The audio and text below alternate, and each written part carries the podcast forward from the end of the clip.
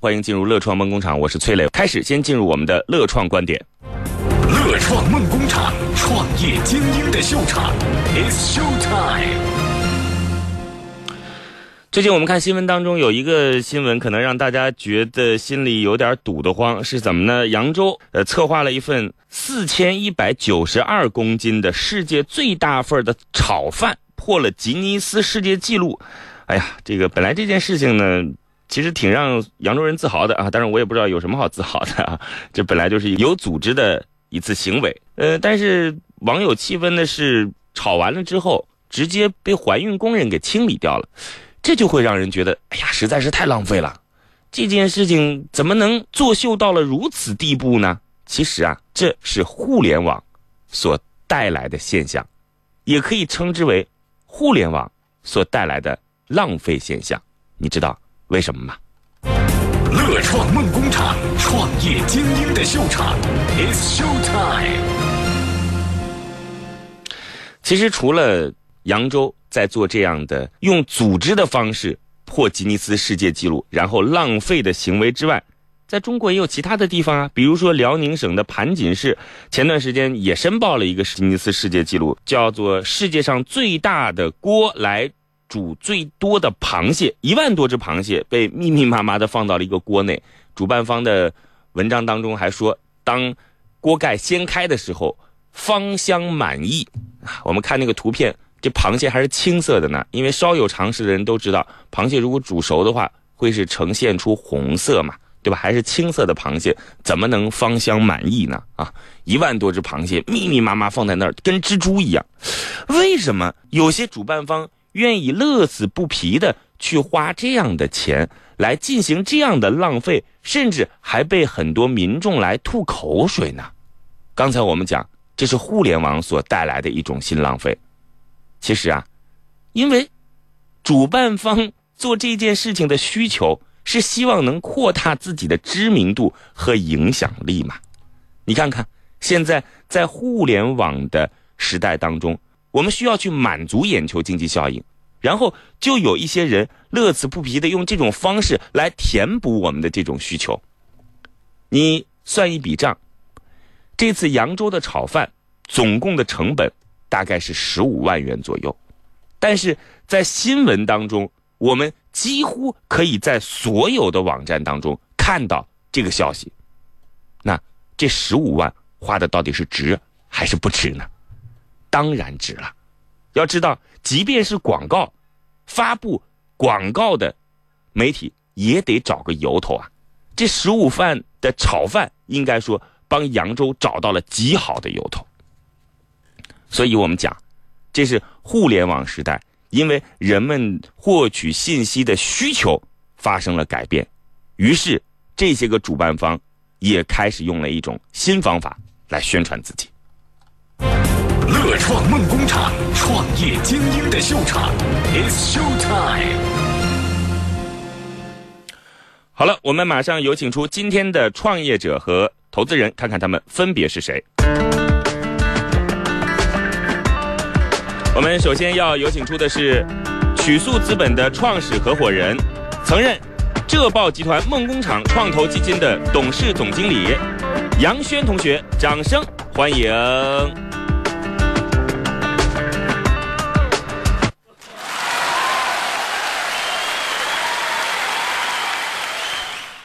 杨轩，你好。哎，你好，哎，崔总你好，哎，我是杨轩，大家好。今天我们的投资人非常难得的不在直播室当中，因为突然可能有 case 要处理，所以杨轩接下来的时间当中需要保持通话的流畅，好吗好的，没问题。 ？OK，我们接下来马上有请出今天的创业者到底是谁？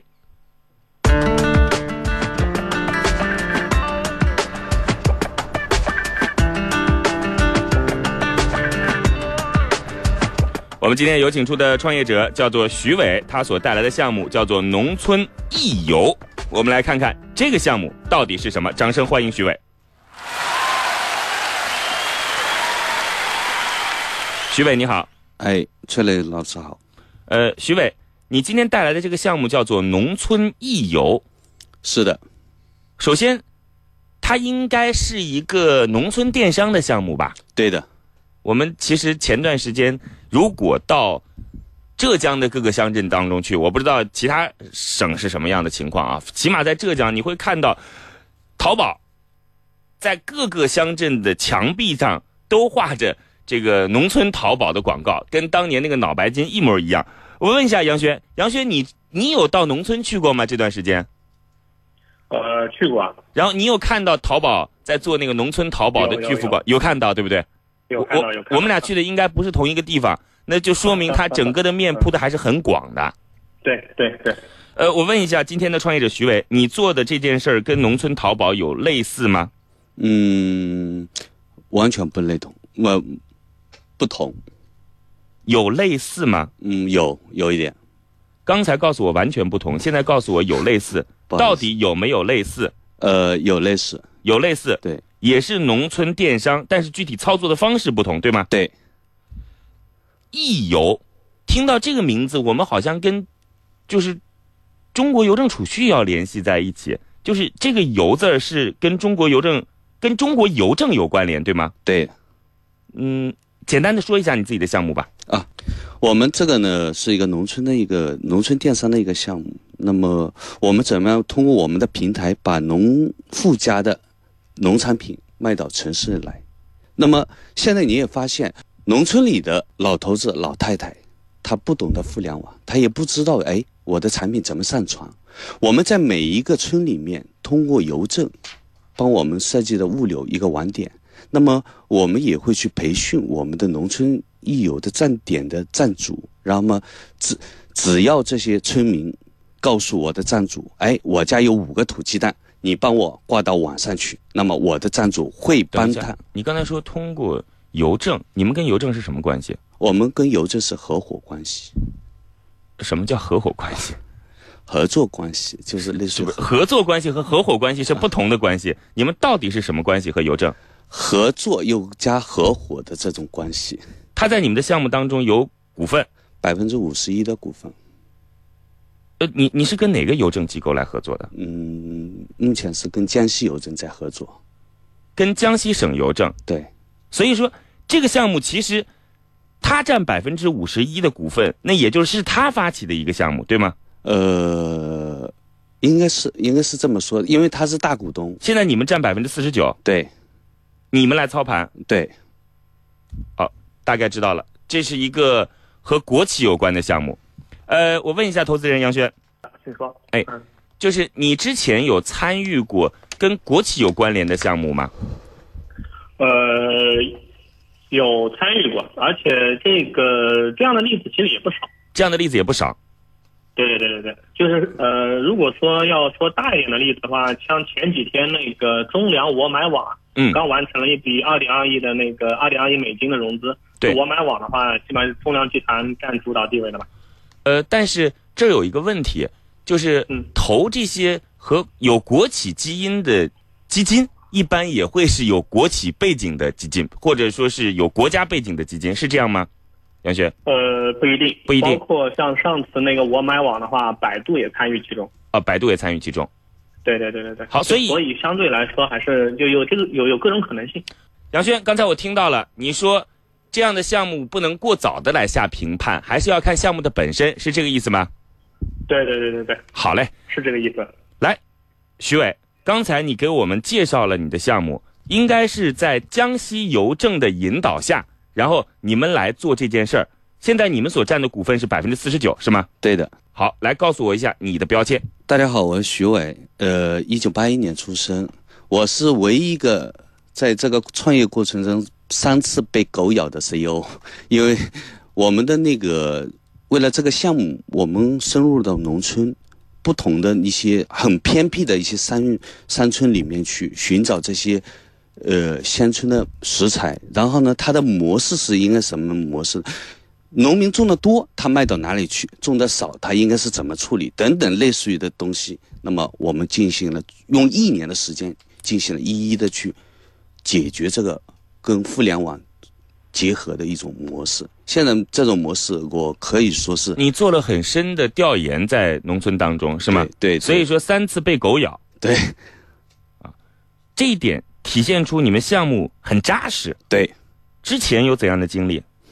之前我们我你本我本身就是一个开发软件的那个猿猴好，程序员，程序员，您在哪个公司我一直是给自己在开发一些软件。开发什么软件？旅游的、餐饮的，然后呢，一些一咱们公共基本上是原先是外包型的，就你帮助别人来开发软件是对吗？对对，那不是是帮自己，是给自己打工，是这意思吗？呃就是所以你是自己的一家公司帮别人去外包软件。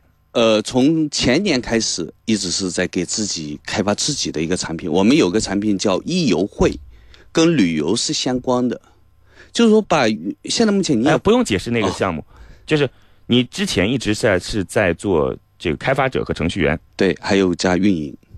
运营是运营什么团队？就运营，类似于我们做过有个杭州故事，就是卖农产品的，嗯，这个呃旅游纪念品的一个这样的一个项目。好，不管是在技术上还是在管理上都有经验，但是不是属于那种所谓显赫的背书。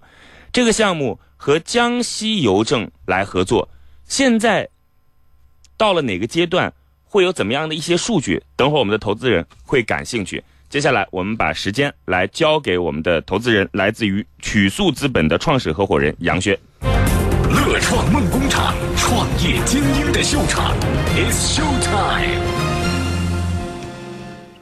来，杨轩，接下来是你的时间。好，谢谢谢总。哎，呃，徐徐总你好，哎，你哎，好我，是杨轩。哎，杨总，哎，呃，今天不好意思啊，嗯今天那个刚好临时有事，所以那个可能只能远程交流一 下。哎，我想先问一下第一个问题啊，嗯就是你咱们现在的那个花这么长时间做了准备，然后呢做这个东西，呃，是怎么样一个使用的一个场景呢？呃，这个产品是这样的啊。那么现在目前我们原先呢，就想开发一个平台，让老百姓上传自己的农产品。我发通过一年的时间了解，发现这个事情是绝对是不可能的。但是，但我们想要通过我们的农村义游，有个村站站点来帮村民实现这个场景。然后呢，我们又有一个签手机端，只要我们的城市里的用户想吃农产品，他打开我们的中呃手机端，他就可以在我们的平台上购买到。理解，就相当于咱们是把农村的东西往城里面卖，吧对对，我觉得这个事哎儿那其实还是挺好理解的，它跟别人可能有所不同。杨雪，刚才我们一直理解反复的说，他去建一些义游的站点，就是总共在江西站建多少个义游站点？现在是将近三百九十九个，还有一个就就变成了四百个，总共要建多少个？一万七千多个。那个杨轩他们要建一万七千个站点，然后这个站点其实应该说既是他们自己的这样的一个触角，同时好像也满足一些江西邮政本身的工作需求，是吗？对，嗯，它是一个金融加寄递加那个便民服务的一个网点。然后当地的那个老百姓可以把东西放到站点当中，通过站点上传到平台当中，然后通过站点来进行物流的一些呃这个输送。对杨雪，理解。哎，我想问一下，就是咱们那个三百九十九个已经建好的，呃，是那种以前就是邮政他们有的那个点，还是新开的一个点？呃，百分之七十都是邮政以前那个点，百分之啊三理解十是呃政府要求新开的。那新开的那个钱谁出呢？呃，基本上前期都是我们自己在出，跟邮政自己在出。你们现在这个项目总共投了多少钱了？呃，三千多万。已经投了三千多万，是你们和邮政共同投了三千多万，呃，对，邮政占百分之五十一，你们占百分之四十九。对，来杨雪，理解。哎，那现在咱们那个产品或者说这个系统有没有上线呢？系统还在开发当中，我们现在目前是利用第三方平台，包括有赞啊，包括淘宝啊，包括京东，包括苏宁易购，我们都会有在这边开了我们的自己的乡乡村寻味这个这种商店。理解。哎，那个数据方不方便说一下呢？呃，可以每天大概最现在目前为止，每天这四个平台加起来，每天将近五千单的一个数据量。五千单。对，杨轩嗯，平均客单价呢？嗯，呃平平均均客单价很低，二十多块钱。二十多块钱，二十多元。那你们包就是邮费是你们出还是那个用户出呢？呃，用户出，我们是包邮，就是把运运运费啊，就打在成本里。因为他如果说购在我们平台上购买十件东西的时候，他可能会收到十个包裹，因为所有的产品都是来自不同的村站给他发出来。哦，理解理解理解。那咱们这个相当于在二这个二十几块钱，这个是能赚钱吗？就是说你你们中间要赚钱吗？还是说就全部是给那个给农户了？呃，我会赚一点点的手续费，但是不多，但百分之五左右。百分之五左右，对那能能摊销你们能摊销掉你们前面的成本吗？我估计目可前能比不较能难，嗯目前不能。目前不能对，理解。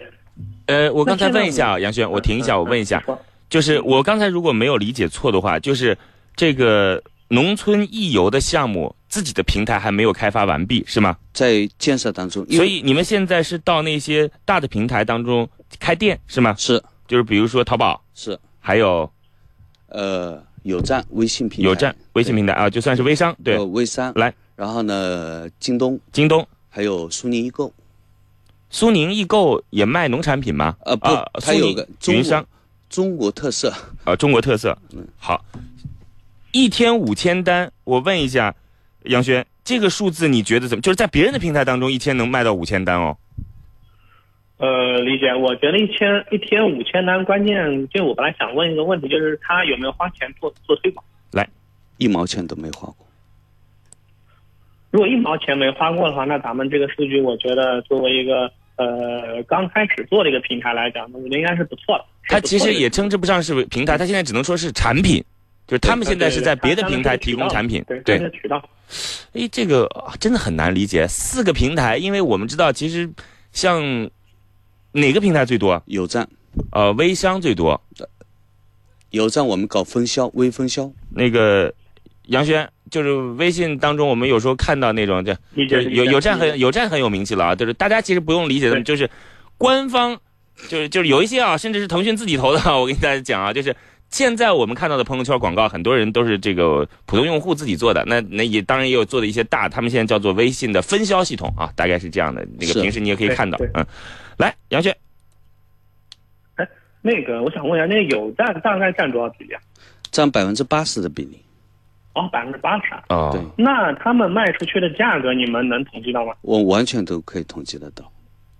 呃，你们完全能统计到。那对这些那些所谓的那些分销商是你们自己找的呢，还是那种就是说可能他们自己来呃找过来，希望能作为你们分销商？一就你们就他们自发的，还是你你们来组织的那么一群人？百分之二十是通过有站那边，那比如说我们有这产品好，卖的量高，他们帮我们排名排上去一点。那么百分之二十呢，从有站那边呢分过来，还有百分之八十呢，中你也知道，中国邮政它人它多的就是人，我们发动中国邮政内部的员工进行一个开店的一个这样的一个销售。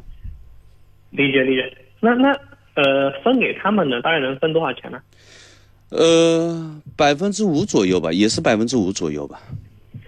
百分之五左右。如果我没理解错的话，咱们这个分成比例还是比较低啊。是，是，那这样他们那个积极性是一个可持续的一个积极性吗？ 呃，我们会做一些，比如说比赛啊，会拿一些奖品出来啊，等等，这是针对内部员工啊，做一些比赛啊，做一些奖他品们啊、他们把这个江西邮政的都当自己内部员工了，啊，对，理理解。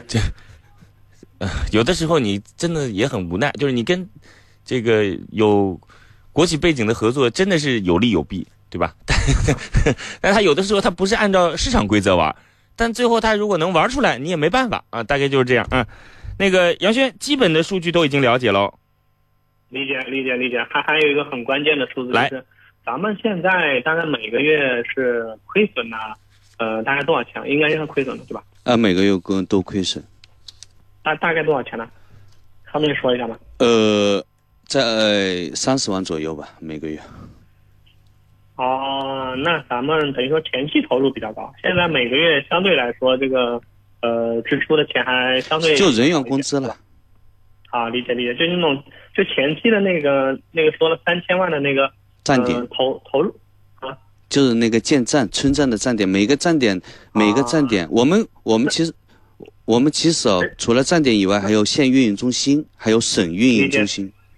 理解理解理解。哎，那这个数字稍微有点对不上啊。嗯就咱们现在是三百九十九个嘛，对吧？嗯然后你希望是建到一万七千个，对吧？嗯嗯，然后对可，能百分之三十是新开的，那现在每个月是三十万，那对相当于咱们那个新开站点这这个这个费用没有没有没有加上去，对吧？新开站点的费用，我们应该是不是新开？不管邮政新开也好，老开也好，每个村就站没没没。我们都要投钱进去，大概就是一个杨学村站四万多块钱。他没把那个算自己的开支成对本，对对，就他他认为那个是固定投入，是的，就这个理这解就个那个就那部分钱就属于那种邮政在出，就是你们没发到你们这个公司的，就你们一个主体，你作为这个公司 CEO 没没没，这个这这这这笔钱不用从你们这儿出。他们也出，他们也出，按照股份出，同学，呃，我我两位两位那个打打断一下啊，因为在江西，在江西，嗯，政府每给每个县大概有两千万的建这种线下的啊网，OK，点好了，我们知道了，杨轩不用他们出，理解政府出，，理解。好，OK OK OK，好，那呃，那咱们进入到下一个问题啊，就你觉得那个咱们现在花了一年多时间，花了这么几千万的钱，然后呢，现在呃做了这么一个就就平台还没上线，那咱们的核心竞争力是什么呢？海鲜竞争力还是我们自己的那套系统，未来马马上要上线的那套系统，因为我们这个颠覆了你如果说用传统电商来做农村电商，我觉得这是个错误的。我们现在目前更你说的是技术系统还是指管理系统还是运营技系统？术管理运营这套系统。乐创梦工厂，创业精英的秀场，It's show time。来，杨轩刚才说到核心竞争力，他的回答您应该不太满意吧？呃，我觉得可以再讲的稍稍微细一些。我们的核心力就是线下的自己的一个渠可掌控的一个渠，未来可掌控的一个渠道，还有是邮政的一些物流，还有线上我们的通过这些大数据去分析这些农产品的一个分布，还有一个销售的一些问题。我觉得我未来的核心竞争力应该是在这一大块上面。来，杨轩，那我能不能理解成，就是说咱们可能核心竞争力就是线下的那种网点的分布？因为如果说在江西一个省有一万七千个点，然后再说再加上你们可能我们现在还没看到的一个系统，能能这么两个理解吗？就一个线上加上一个线线下。呃，江西只不过是我们一个试点，未来我们还要全国。 是的，可以这么理解。理解理解理解，行，那那个呃，那那那咱们进入下一个问题，就好呃，现在团队是怎么样一个一个组成啊？我们团队现在目前有二十七个人员，那么十七个基本上是在做技术开发，还有十个是在做线上运营。我们现在目前在大力的招兵买马当中。嗯，这样算介绍完了。 团队，你是 CEO，那其他的一些要害部门的负责人有怎样的一些履历我们都是草根，啊？好嘞，呃，这样啊，杨轩，大概基本的问题都已经介绍完了，等会儿我们对于这样的一个项目提出一些更深入的问题和自己的看法理，好解吗理？解理解，来，好，没呃问题，在这儿呢，杨轩，我特别要跟你沟通一下啊，我们现在做了一个呃活动组织，叫做乐创训练营，你应该也从我的朋友圈当中或者有对看到过。对对对对到时候我们看到也邀非常请棒您来当我们这个乐创训练营的导师，然后来给我们这个乐创训练营的小伙伴来上上课。呃，如果有时间的话，我们可以预约一下，好吗？好好好好，没问题没问题。乐创训练营是我们现在搞的一个线下的组织，我们希望有兴趣的创客小伙伴来加入到我们的组织当中。那么参与的方式非常的简单，乐创的拼音加数字五二零，这是我的私人微信号。我们希望能够通过有温度的方式来跟您沟通。乐创的拼音加数字五二零。那除了这个私人微信号之外，您还可以关注我们的公众号“乐创梦工厂”来了解我们往期节目的具体内容。当然了，您也可以在喜马拉雅的手机 APP 当中来找到我们。我们在喜马拉雅的平台当中已经有一千多万的播放量了，也算是财经栏目当中的 top。所以大家可以在喜马拉雅随时来收听我们的节目，而且您只要评论的话，就有机会来获得奖品哦。好，我们继续到项目当中，杨轩，我们来展开更深入的问题。乐创梦工厂，创业精英的秀场，It's show time。在提问之前，我先想问杨轩一个问题。刚才我们说到了，就是一般来讲跟国企有关联的这样的项目，对于大部分的投资人来说是一种什么样的态度？我先问一下杨轩。呃，这个实话实说呢，如果涉及到国有企业的或国资的话呢，大部分投资还是投资人会选择一个规避的一个状态。那为什么会有这样的一个情况？呃，因为这块怎么说呢？我不知道这方不方便说啊，因为您挑方便说的。说。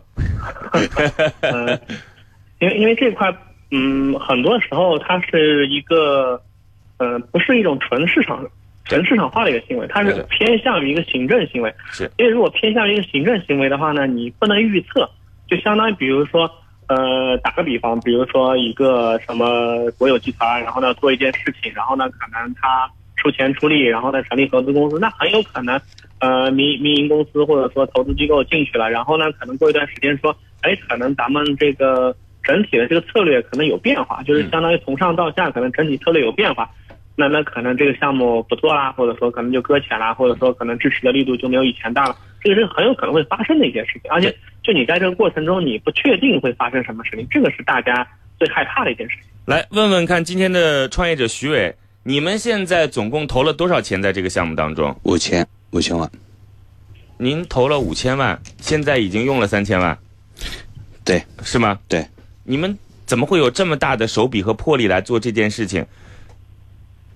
我觉得现在目前国家在提倡混国有混合制合作，来我我们温州人喜欢吃第一口螃蟹， OK，其实刚才我们和杨轩的态度很明确，就是相对来讲，有国企背景的很担心，它不是由市场说了算，而是由人说了算，是吗？杨轩，对，对，这今天我可以有这样的决策和方向，但是明天很有可能方向会改变，你们是怎么考虑的？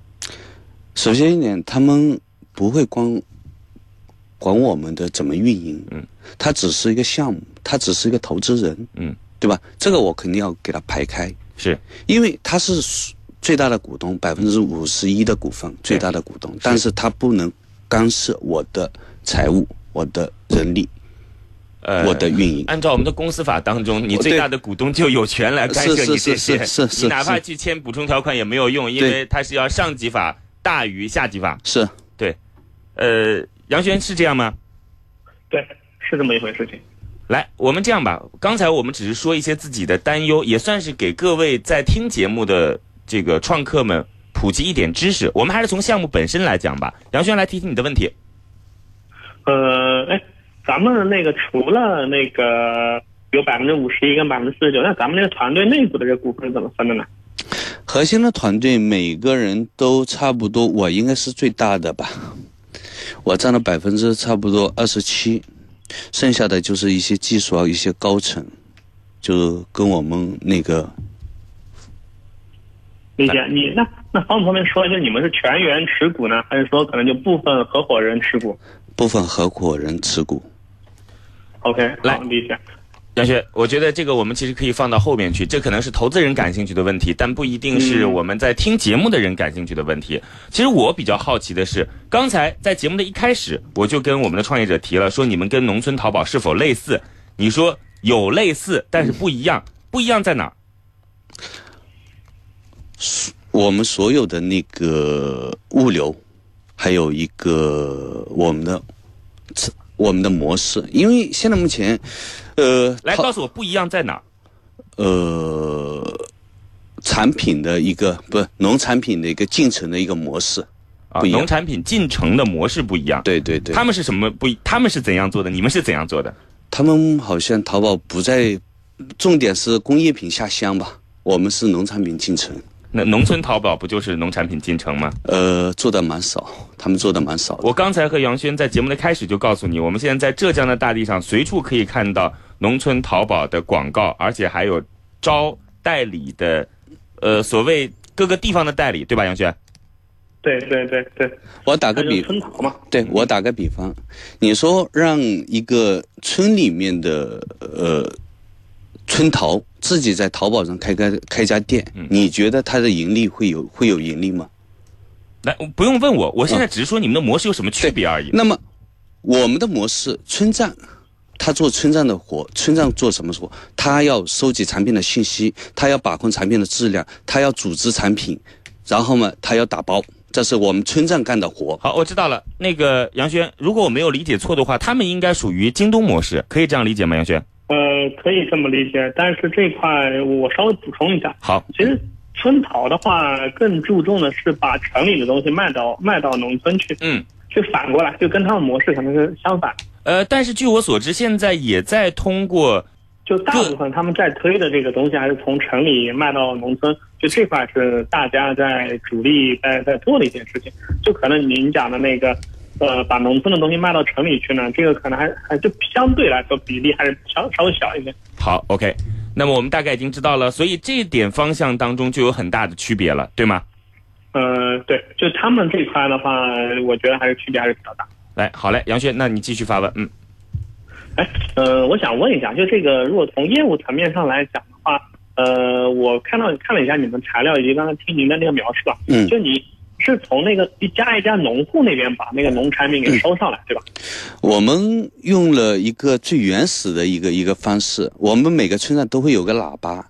比如说王大妈的鸡蛋挂在我们平台上被卖了，那么我们会通过喇叭，王大妈，你家的鸡蛋被卖了，赶紧送到村上来。他每一户的家里，它都是我们这个平台的仓库。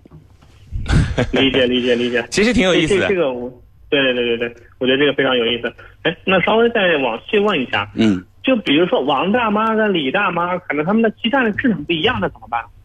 呃一一个鸡蛋大，一个鸡蛋小。呃，对，那么农产品连国家都没有拿出一个标准来，对吧？我们现在目前我们后自己那套系统，比如说王大妈的鸡蛋、李大妈的鸡蛋，你买了王大妈的鸡蛋，哎，觉得好，大家给她评价；你觉得李大妈的鸡蛋不好，你给她可以差评。我们会对李大妈的差评会进行一个处罚等等，类似于去去看，哎，到底是不是物流关系呢，还是这产品关系？但是这有一个问题哦，呃，杨轩，我觉得嗯嗯农产品不能量产化这个问题很严重哦。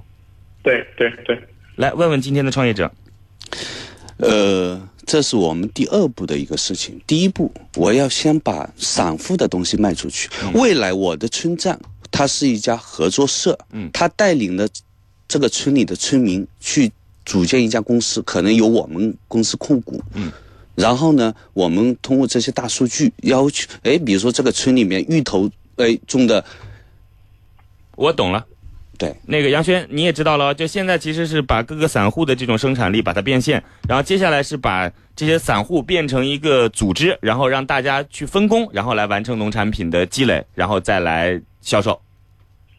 呃，我能理解这个模式，但这个模式呢，也就不是不是创新，就是很多就以前的很多农产品的那个呃供应商就是这么操作，就是这么操作的。对，现在我们对其实这个农村合作社就是这么回事儿，对吧？可以这样理解。对，就这块，我觉得他可能，嗯、就他他还没回答这个本质性的问题，像你就是那个崔老师问的那个，你怎么解决数量问题？我觉得光把一群人给聚集起来，这个是只能说从那个点个数上是 OK 的，但是你的，但你但你不能保证他们是标准化并且统一，就是说的量产这个问题。呃，我我刚才也说了，因为现在目前由于由于我们自己的平台的单一，然后嘛，更更多的呢，就是我们差不多用这个时间做了，用一年时间去探索，用用四个月时间去做一下销售的尝试。那么相对来说，对我们来说时间还是比较短的。那么，呃，我刚才呢也在说，我先第一步是把这些散户的东西聚集才起起来。那么第二步，我们在跟这些政府的农业局这边会把这些合作社的量牵头在一起。我们可能会更这个平台啊，可能会更多的一些。呃，像一亩田这种的一些模式，然后呢，也像说，嗯，农小农女、小农女这种模式，会去农村一游加 N 的模式，嗯，会加入上去。好，那个杨轩啊，我这里其实还有一个问题，我想跟你探讨一下啊。你说他们会不会？ 我们不知道答案啊，等会儿再问创业者，他们会不会只用中国邮政的物流呀？是你你还杨轩还没回答我，你先回答我了。你说是，但是我觉得这是一个很大的弊端， 杨轩。对对对，因如为果中国邮政对，中国邮政的物流实在是响应速度比较慢，现在快很多，现在快很多啊。如果说你们只因为跟邮政合作，可能他们也有这样自己的需求嘛，是吧，杨轩？对，因为比如说可能像鸡蛋，那我当然希望可能越快越好，因为这个在路上，这个这个这对吧？对各种情况就发生。你可以尝试一下。我们从江西发到杭州来，大概最多两天时间。就是用中国邮政。对，好，反正这是一个问题。呃，这样，杨轩，大概您还可以提最后一道问题，对于这个项目来进行更深入的了解，或者提出你自己的观点来，杨轩。呃，我觉得这样子哈，就是我我对咱们那个模式呢，比如说您前面提到的那些，比如说呃质量啊、数量啊，可能咱们还在探索过程中，而且呢，我觉得说依托一一些你们的现有的资源也能解决。 但有一个问题，我其实蛮呃就一直解决不了啊。就比如说咱们现在只有三百九十九个站点，然后大概花了三千万，那就相当于如果平均来算的话，就差不多可能一个站点可能。呃，可能八十万左右。那如果说咱们要到一一万七千个站点的话，那这个那如果如果如果可以这么推不算的话，不那是要不不不，是是这样的啊，呃，前期呢走了一些哎，我很把这个问题问问完好啊好，因为那个可能那个崔老师他说一个问题，那因为我在考虑一个问题是说，呃，这么持续的这种投资大额的投入，对于江西邮政来讲，呃，或对于您这个公司来讲，会不会说，呃，是一笔很大的一个，就是这个这个这个账怎么算？就这个账怎么能把这个算清楚，或者说怎么样能到一个真正的盈亏平衡点，并且把以前早期啊这个基础性投入给给 cover 掉嘛，对吧？就大概是从财务上来这么一个问题，不知道你能不能回答一下？它是这样的啊，前期呢也走过很多弯路，来，其直接说重点。对，其实我们每个村站啊，其实实际上是差不多四万块钱左右一个村站。